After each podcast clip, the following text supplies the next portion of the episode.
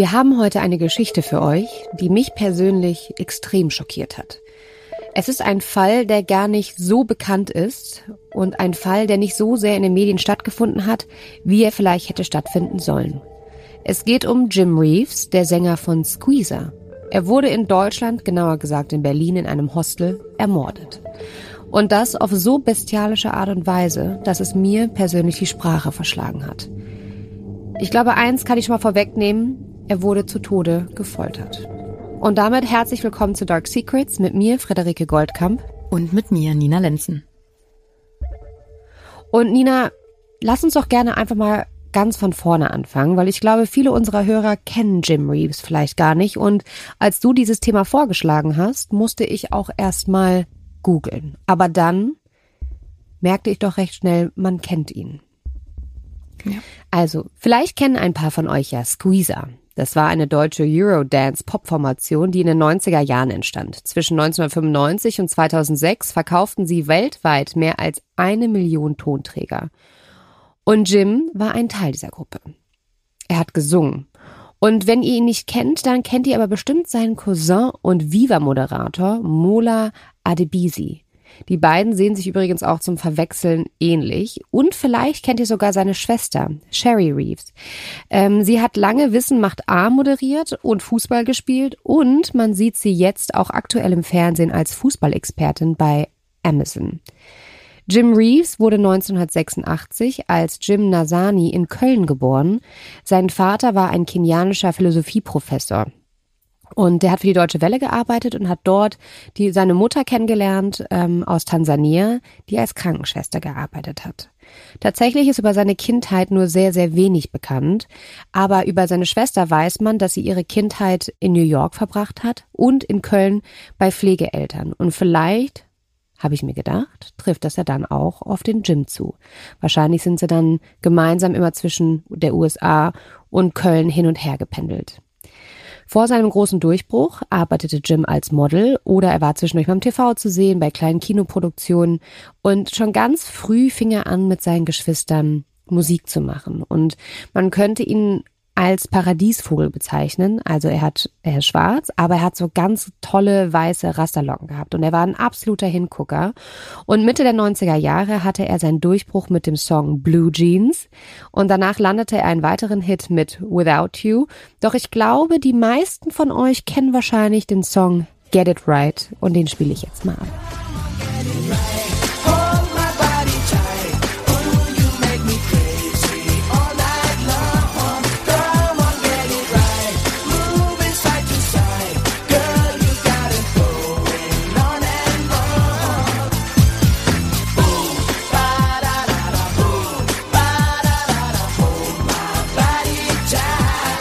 Und genau das ist es. Ich habe nämlich in der Recherche auch, weil ich mich gar nicht so mit ihm als Person befasst habe, sondern mit anderen Dingen, aber trotzdem mir genau diesen Song auch angehört, weil ich so dachte, okay, ich brauche immer dieses Feeling irgendwie und das, man kennt ihn. Also ähm, im ersten Moment vielleicht, dass man denkt, okay, nee, von noch nie gehört von diesem Song und dann hört man ihn und direkt in den ersten drei Sekunden ist man so, okay, ich weiß jetzt wieder. Ja, und das Video ist irgendwie so ein einziger gute Laune-Film, ne? Dreads, Drinks und Fun und als wäre für alles andere auf der Welt kein Platz, außer halt für diese Gruppe und für deren Partys. Und ähm, in den letzten Jahren von Jim war es aber allerdings so, dass davon, von dieser ganzen gute Laune-Welt nicht mehr sehr viel übrig geblieben ist. Und Nina, ich wusste nicht, ob du das wusstest, das hat mich nämlich sehr überrascht. Er hatte eine langjährige Freundin, und zwar Olivia Jones.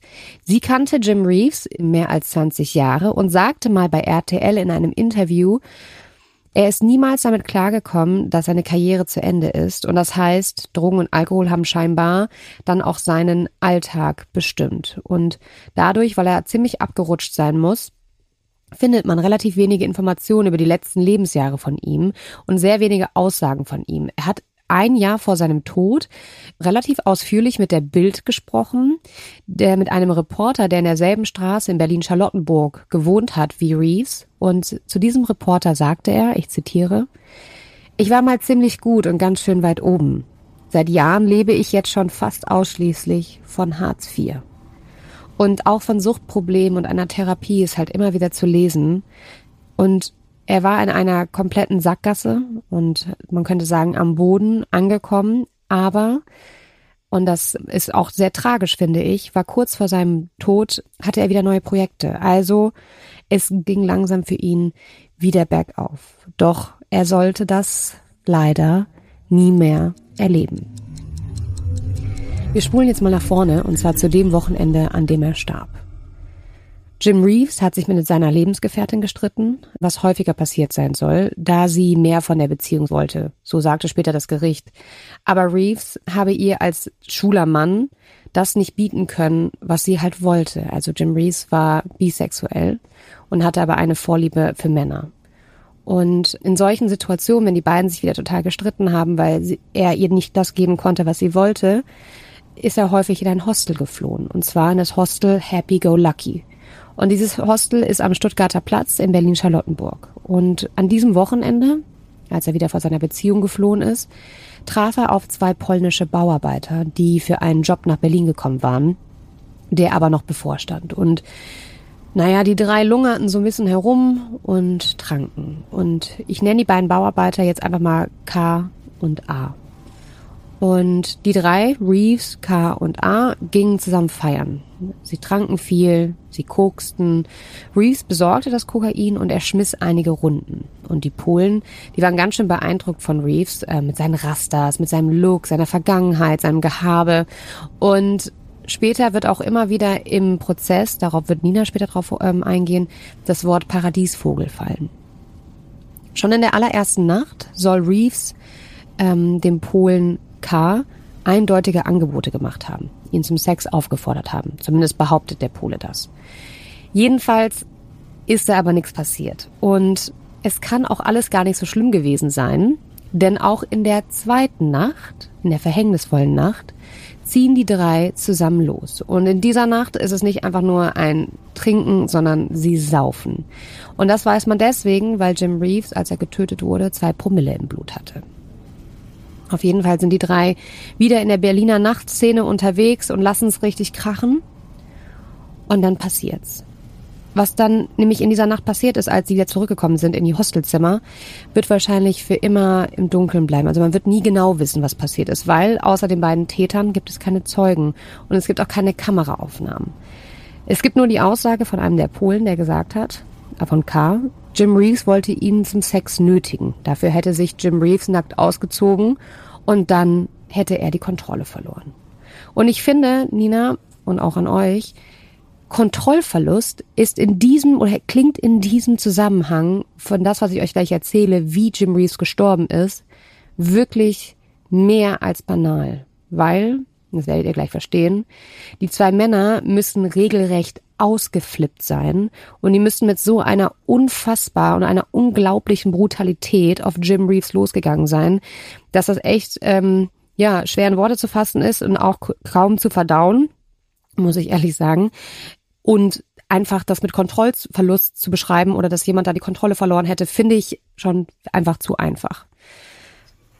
Ja, zumal, wenn man jetzt irgendwie, ohne das jetzt einmal zu wissen, äh, überlegt euch alle mal kurz, was ihr unter Kontrollverlust verstehen würdet. Ich würde nämlich zum Beispiel sagen, Kontrollverlust ist, ich knall dem eine. Ich hau dem eine rein und denk direkt danach, ach du je, war vielleicht ein, ein, zu viel des Guten, aber okay, das ist für mich Kontrollverlust und nicht das, was dann geschehen ist. Ja. Die zwei Männer berechnen ihrem Opfer 15 Rippen, also sie verprügeln ihn aufs Härteste. Durch die gebrochenen Rippen hat er heftige innere Blutung. Seine Lunge reißt. Dann, während er vor Schmerzen auf dem Boden liegt und sich ringt, führen die beiden ihm eine ganze Zucchini anal ein. Zum Schluss, und das ist wirklich das äh, absolut Schlimmste, nehmen sie Jim Reeves und pfählen ihn, ihr habt richtig gehört, sie pfählen ihn mit einem abgebrochenen Stuhlbein. Und manche schreiben sogar, dass die beiden Täter ihn mit dem Stuhlbein nicht nur gefehlt haben, sondern regelrecht vergewaltigt haben. Und das Einzige, was da vielleicht ein bisschen tröstend ist, dass zu diesem Zeitpunkt muss Jim Reeves schon bewusstlos gewesen sein wegen seinen Rippenbrüchen und seinen inneren Blutungen. Anschließend, während er da auf dem Boden liegt, wahrscheinlich blutüberströmt, ähm, wuchten sie seinen leblosen Körper in ein Hostelbett, decken ihn zu und legen sich im gleichen Zimmer schlafen, als sei nichts gewesen. Alleine die Tatsache, dass man nach so einer Tat sich daneben legen kann und schlafen kann, ist für mich absolut unbegreiflich. Am nächsten Tag checken sie ganz normal aus und sagen später, dass all das, was ich euch gerade beschrieben habe, eine Art Übersprungshandlung war. Also, Jim Reeves hat sie angebaggert, was ja auch sein gutes Recht ist. Ich meine, wir waren zwei Tage feiern. Er hat, ist schwul, fand einen der Polen scheinbar sehr attraktiv. Ähm, er hat sie angebaggert und darauf sind, sind die Jungs ausgeflippt. Dieses, dass es irgendwie da dargestellt wird als eine Übersprungshandlung, also so im Effekt oder ich habe die Kontrolle verloren, ich weiß nicht. Also ich finde, manche Taten sind einfach zu krass, als dass man glauben könnte, sie seien irgendwie ohne Grund passiert, ähm, einfach nur weil dich jemand angebaggert hat. Ich meine, schließlich wurde er am Ende gefoltert, sexuell misshandelt und dann ist er daran am Ende gestorben. Also wurde er von den beiden getötet.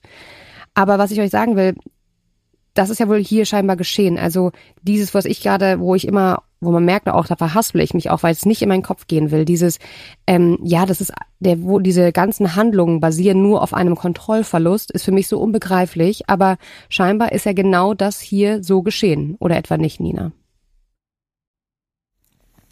Ja, könnte man meinen.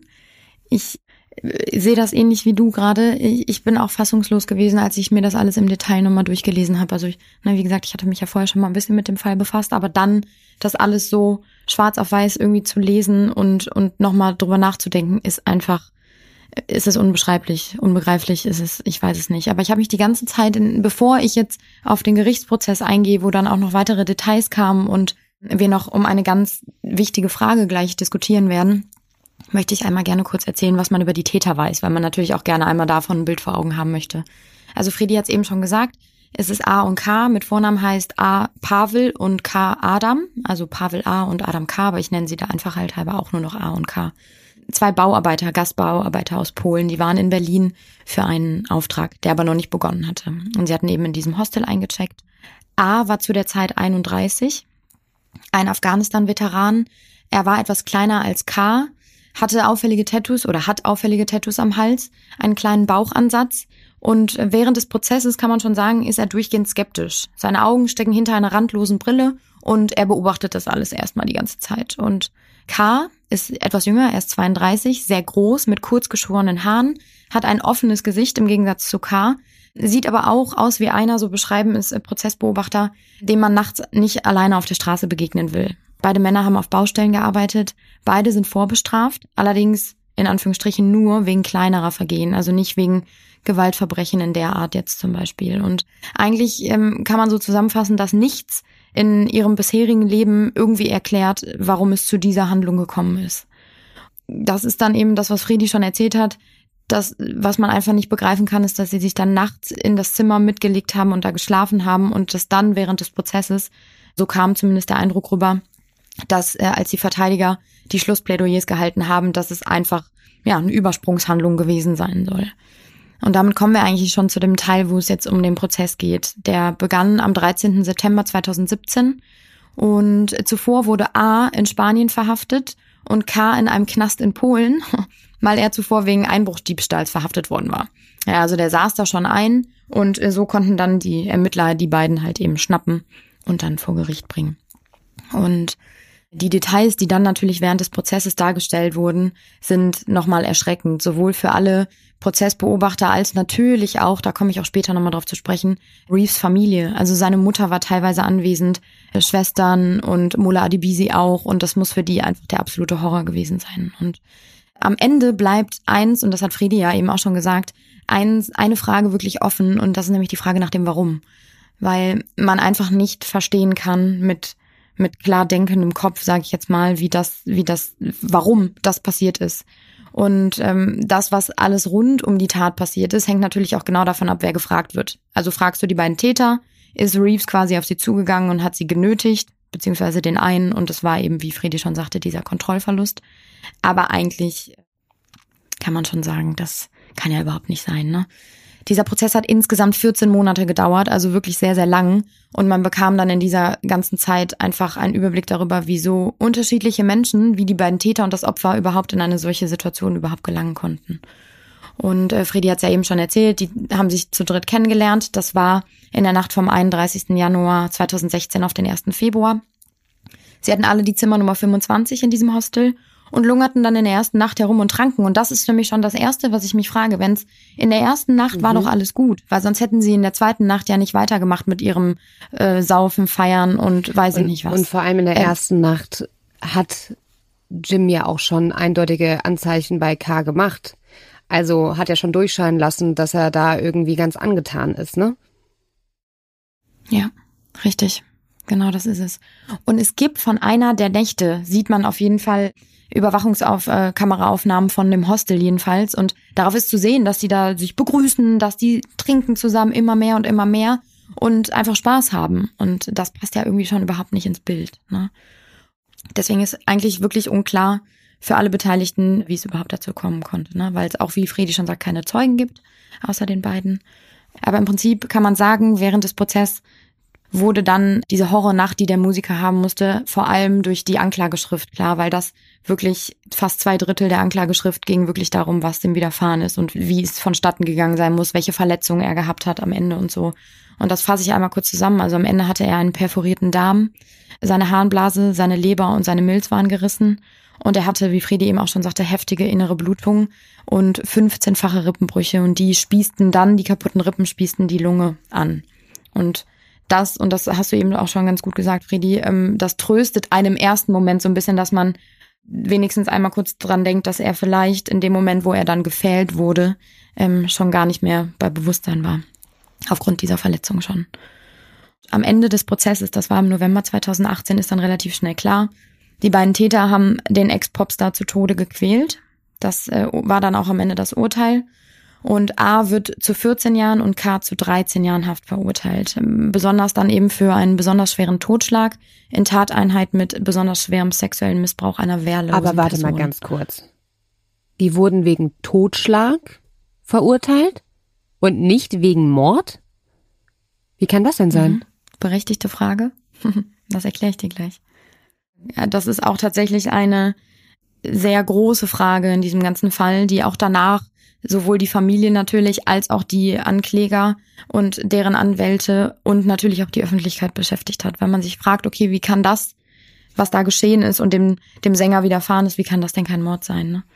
Aber wehrlos natürlich ist, äh, ist klar, ne? Er war dann schon irgendwie bereits bewusstlos und da haben sie ihm, so sagt der Richter, in einer degradierenden, homophoben, Gefühle ausdrückenden Art mehrfach mit einem Stuhlbein gefällt und dann kommt noch eine Tatsache dazu, die auch irgendwie einen stutzig macht, wenn man drüber nachdenkt, dass sie behaupten, es sei eine, ein Kontrollverlust, eine Übersprungshandlung gewesen. Die beiden haben nämlich auch noch eine Zucchini verwendet und mit dieser Zucchini den Sänger ähm, ja anal äh, penetriert.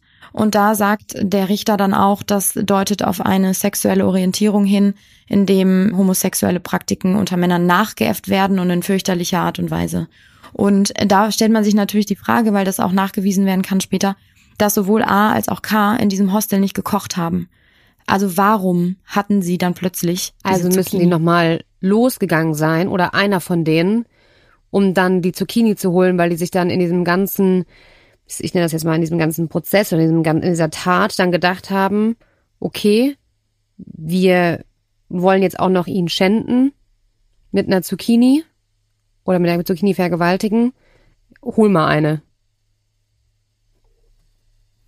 Also es spricht ja, es spricht ja auch ja, schon, dass es ja nicht eine Übersprungshandlung sein kann. Eben, eben, weil du hast ja nicht so auf einmal plötzlich, komischer Zufall, eine Zucchini in deiner Tasche, äh, wenn du nicht irgendwie planst zu kochen. Und auch kein Mensch kocht mit einer Zucchini. Also das passt irgendwie alles nicht so ganz. Und man fragt sich natürlich jetzt erstmal auch, okay, 14 und 13 Jahre, das ist jetzt auch in erster, also ich hätte als Richter ähm, auf jeden Fall eine höhere Strafe irgendwie verhängt. Aber da hat das Gericht dann relativ schnell auch entschieden, dass anstatt einer lebenslangen Freiheitsstrafe, wie bei Mord dann zum Beispiel auch, diese schwere Trunkenheit der beiden Angeklagten äh, sich strafmildernd auswirkt. Deswegen haben sie nicht Wait, lebenslänglich also, bekommen. Nur damit ich das mal verstehe. Wenn ich so eine Tat begehe, also angenommen, ich plane einen Mord, dann sollte ich zusehen, dass ich extrem besoffen dabei bin, weil das ist dann strafmildernd? Das ist ja unglaublich. Mhm. Laut der Logik dieses Gerichts scheinbar ja. Da komme ich auch gleich nochmal drauf zu sprechen. Ähm, aber das genau das, was du, deine Reaktion ist sehr, sehr berechtigt, denn viele Anwesende in diesem Verhandlungssaal haben genauso reagiert. Also es war für alle unverständlich eigentlich. Und Nur damit man einmal nochmal so ein Bild bekommt von diesem Prozess. Während des Prozesses war auch die ganze Zeit ein Übersetzer dabei natürlich, ne? Weil die beiden Täter zwar ein bisschen Deutsch irgendwie verstanden, aber klar, all diese Komplexität in so einem Prozess, die wurde dann natürlich übersetzt. Und die lauschten meist reglos, bis am Ende dann eben vor allem A nochmal das Wort ergriff und sagte, ich bin unschuldig. Denn nach seiner Darstellung habe der Kumpane K die gesamte Tat zu verantworten. Und A räumte lediglich ein, er hätte die Penetration verhindern können und dem Verletzten eigentlich Hilfe leisten können. Also da sieht er seinen Fehler ein, aber an allem davor halt eben einfach nicht.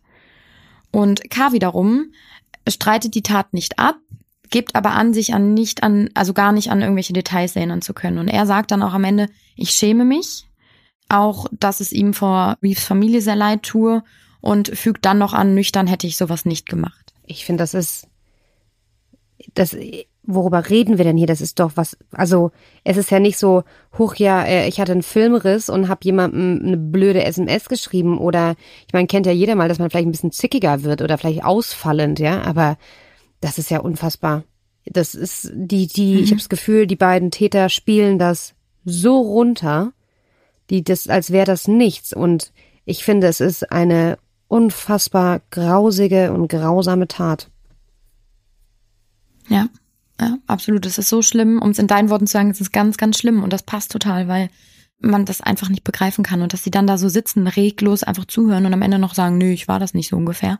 Und so urteilt dann auch der Richter, ne? Der sagt am Ende, okay, der geständige K bekommt auch am Ende, wir erinnern uns, ein Jahr weniger als A. Denn er glaubt A einfach nicht. Er glaubt ihm nicht, dass er sagt, er hätte damit nichts zu tun und er hätte eigentlich nur die unterlassene Hilfeleistung irgendwie verhindern können, beziehungsweise halt, die würde er bereuen. Und äh, damit ist er auch im Gerichtssaal nicht alleine. Also diesen Eindruck hatten wohl alle. Er sagt dann auch am Ende noch, A solle in eine Entzugsklinik wegen seines Alkoholkonsums. Also er erkennt auch, dass A ein ganz, ganz großes Problem mit Alkohol hat und äh, verdonnert ihn dann auf gut Deutsch gesagt dann nochmal eben zu so einem Entzug. Und beide Männer, und da hätte ich gern mal deine Meinung gerne zu gewusst, weil ich war, ich, ich musste dreimal hinlesen und dachte, haben die da irgendwie einen Punkt oder noch eine Null vergessen. Beide Männer mussten dann noch etwas mehr als 3500 Euro Schmerzensgeld an die Familie von Reeves zahlen. 3500 Euro. Euro. Boah, ich, ich stelle mir auch gerade einfach vor, schau, du sitzt da als Familie, als Schwester, als Cousin und musst das mit miterleben und dann kommen die um die Ecke und ich finde Schmerzensgeld ist eh immer schon schwierig, weil du kannst ja nicht das Leben eines Menschen in Geld aufwiegen. Genau. Aber dann soll es also 3.500 Euro. Ich weiß, ich überlege gerade, wie ich reagieren würde. Ich glaube, ich ich würde die fragen oder auch fragen, ob die normale Tassen im Schrank haben. Das ist äh, frech. Und das ist ein, ja, ja, es ist wirklich frech. Und vor allem ist es jetzt gerade ein sehr gutes Stichwort, denn ähm, ich würde gerne einmal auf Jim Reeves Mama eingehen, seine Mutter. Eine etwas ältere Dame schon und die ist extra für die Urteilsverkündung auch angereist und sie fing mehrfach laut an zu weinen. Etwa als dann nochmal die Verteidigerin ihren getöteten Sohn als aggressiven Trinker beschreibt, der seinen Tod durch sexuelle Avancen an die beiden Täter praktisch provoziert haben soll. Also alleine das, wenn du das als Mutter hören musst, äh, ist das schon eigentlich eine Farce und überhaupt nicht zu beschreiben. Ich habe gerade Gänsehaut am ganzen Körper. Der Cousin, Mola Adibisi, von dem du eben auch schon erzählt hast, der war bereits bei der Verlesung der Anklageschrift auch im Gerichtssaal. Genauso die drei Geschwister von Jim, darunter auch Shari, von der du eben auch schon gesprochen hast. Und nach dem Urteil sagt Mola zu einem Reporter, mein Freund und Cousin ist gefällt worden. Die Grausamkeit ist schwer zu verarbeiten. Ich kann das alles nicht begreifen. Und nach diesen Worten verlässt er einfach nur geknickt und mit gesenktem Kopf das Gebäude. Und das fasst es, glaube ich, ganz gut zusammen. Einfach diese Fassungslosigkeit von allen, die da irgendwie beteiligt waren in diesem Raum und das mitbekommen haben. Das kann man einfach nicht begreifen, so wie wir es jetzt auch gerade nicht begreifen können. Und nach diesem Urteil wirkte K. zumindest sehr erleichtert. Er hatte wahrscheinlich mit Schlimmerem gerechnet. Er lächelte dann auch breit und das ist natürlich absolut überflüssig, da müssen wir gar nicht drüber sprechen. A dagegen, der ja eh während der Verhandlungen schon die ganze Zeit sehr skeptisch guckte, guckte noch skeptischer als zuvor als würde er gar nicht verstehen, wie rum, warum er überhaupt angeklagt ist und wie es eigentlich dazu überhaupt kommen konnte. Und dann kommen wir auch schon eigentlich zu dieser sehr elementaren Frage nach dem Motiv, ne, die wir, glaube ich, irgendwie niemals so wirklich richtig beantworten werden können. Dazu kommt natürlich einmal die Tatsache, dass eben diese Zucchini dabei war und dann, äh, dann diese Grausamkeit der Tat, die irgendwie im Widerspruch dazu steht, dass die beiden sagen, das wäre einfach nur ein Abend, der irgendwie außer Kontrolle geraten wäre. Und dieser mögliche Initiationsmoment, so sagt der Richter dann auch später, könnte im Prinzip die sexuelle Grenzübertretung gewesen sein, als Reeves Carr zum Sex auffordern wollte. Aber selbst der Richter scheint während des Prozesses auch nicht zu begreifen, warum dann diese Folter mhm. einfach folgte. Und zuerst kommt einem natürlich, also so war es auch bei mir und so war es wohl auch bei dem Richter und bei allen Beteiligten, ähm, ein Motiv in den Sinn und das ist Schwulenhass dass die beiden Täter einfach einen absoluten Hass, einen unmenschlichen Hass gegen Schule hatten. Aber irgendwie steht da wieder entgegen, die dass die beiden oder die drei Genau. Aber vielleicht haben sie es da genau. noch nicht gemerkt oder noch nicht so sehr gemerkt. Vielleicht waren sie da auch noch so, ist egal, er, er kauft uns Drogen und Kokain und ähm, vielleicht hat er einfach dann in der zweiten Nacht unwissentlich eine Grenze überschritten, indem er wieder Avancen gemacht hat, die die beiden dann halt wo die einfach dann nur noch rot gesehen haben. Aber die Sache ist bei sowas, das ist ja bei fast mal oder sagen wir den meisten Mordfällen, ich kann es so wenig verstehen. Homophobie ist für mich so unendlich weit weg. Und ich, ich verstehe es einfach nicht und ich verstehe diese Grausamkeit nicht. Ich, ja, ich, ähm, ich bin, ich finde, das ist ein ganz krasser Fall und ich finde es krass, dass es auch nicht so viel darüber gibt und das haben wir ja gestern uns auch darüber mhm. ausgetauscht, irgendwie, wo ich dich angerufen habe und meinte, Nina, wieso wurde da nicht noch mehr drüber gesprochen und das wurde echt klein gehalten. Weißt du, ich glaube, vielleicht, ne, also das sind jetzt nur meine Vermutungen, vielleicht ist es einfach, weil man so wenig weiß, wirklich über dann die Details, um das Warum. Und natürlich ist das auch irgendwie so ein bisschen, es ist ein ganz in Anführungsstrichen, bitte nicht falsch verstehen, schmuddeliges Thema, weil da so viel, man kriegt ja richtig Gänsehaut und es, es, also es macht einen so betroffen irgendwie, wenn man das hört und dann von diesen beiden Tätern, die dann einfach so ekelhaft irgendwie gewesen sein müssen und dieses Fehlen alleine und diese Zucchini und diese Grausamkeit irgendwie. Und dann ist es natürlich einfach so schwer zu begreifen. Ich weiß es nicht. Und dann ist die Geschichte wahrscheinlich auch relativ schnell auserzählt, weil du mehr einfach dann auch nicht weißt. Also ich weiß es nicht. Das sind vielleicht jetzt irgendwie steile, steile Thesen, die ich hier aufstelle, aber irgendwie anders begreife ich es auch nicht, weil eigentlich ist das ein Fall wie gemacht für True Crime Podcast, für Berichte, für Fernsehberichte, aber ich habe da auch wirklich nicht viel finden können und am Ende ist es vielleicht auch einfach diese Unbegreiflichkeit, genauso wie du eben schon gefragt hast, warum war das kein Mord? Weil Ne? Also klar, ich glaube, da haben wir auch in einer Folge schon mal oder in mehreren Folgen schon mal drüber gesprochen. Ähm, es gibt Mord und Totschlag im deutschen Recht und am Ende des Tages ist einfach Totschlag, kann man jetzt so laienhaft sagen, quasi ist ein bisschen weniger natürlich bestraft als Mord, ist klar. Und du brauchst halt eben, also der Tatbestand von Mord und von Totschlag ist der, der ein und derselbe. Und dann kommt beim Mord einfach noch die Qualifikationsmerkmale dazu. Sowas wie niedrige Beweggründe, Grausamkeit, Erhab, irgendwie, ne? Also all, also Sachen, die, die einfach einen Menschen Aber zum Mord bewegt haben müssen. ist doch ein niedriger Beweggrund. Ja, pass auf. Das ist nämlich genau die Frage, die sich Medien auch danach gestellt haben, sowohl, ne, habe ich ja eben schon gesagt, und die Ankläger auch und die ganzen Angehörigen und so. Wieso ist diese Tat kein Mord, sondern in Anführungsstrichen nur ein Totschlag? Und genau diese Frage hatte auch den Prozess natürlich so dermaßen in die Länge gezogen. Ne? Also ich habe ja eben schon gesagt, es waren 14 Monate für einen Prozess, der wahrscheinlich auch in kürzester Zeit hätte irgendwie abgehandelt werden können. Und der Richter sagt am Ende, keines der Mordmerkmale sei erfüllt. Also Niedrige Beweggründe wäre am naheliegendsten, nämlich Homophobie, sei zumindest ansatzweise erkennbar, so sagt er. Aber ja, das sehen dann auch schon die Anwälte der Kläger wieder komplett anders, legten dann am Ende auch noch Revision ein, da komme ich gleich auch nochmal zu sprechen. Also dieser Fall ging bis zum BGH. Und auch Grausamkeit würde nicht zum Tragen kommen, weil Reeves zum Zeitpunkt der mehrfachen Penetration ja schon Ach, und dann ist es nicht mehr grausam, oder wie? Oder war. Ah, das ist ja. ja. Ich würde mal gerne mit dem Richter sprechen. Also ich würde den Richter gerne mal fragen, was er unter Grausamkeit versteht und also ich bin ich bin sprachlos. Ja, ich auch. Und irgendwie ist das so ein bisschen, ich weiß auch eigentlich gar nicht, was ich dazu sagen soll, weil ich, wenn ich da vorne gesessen hätte als Richterin, ich hätte halt auf jeden Fall anders entschieden. Und klar kann man sagen, okay, dieser Homophobie oder diesem Schwulenhass, der da scheinbar ja irgendwie mitspielt, steht halt die erste Nacht irgendwie entgegen, äh, dass sie da noch so einen Spaß hatten und irgendwie sich angefreundet haben. Aber trotzdem ist ja all das, was da passiert ist, das kann man nicht in Worte fassen. Ich weiß es nicht. Also da würde mich auch tatsächlich mal interessieren, was ihr darüber denkt. Vielleicht habt ihr da irgendwie noch eine juristische professionellere Meinung zu. Da könnte ich mir vorstellen, dass da auch die Meinungen sehr auseinandergehen. Aber genau das siehst du ja auch an diesem Fall. Also die Kläger, die Anwälte der Kläger sind ja dann, ähm, haben Revision eingelegt und das ging, wie gesagt, bis zum BGH.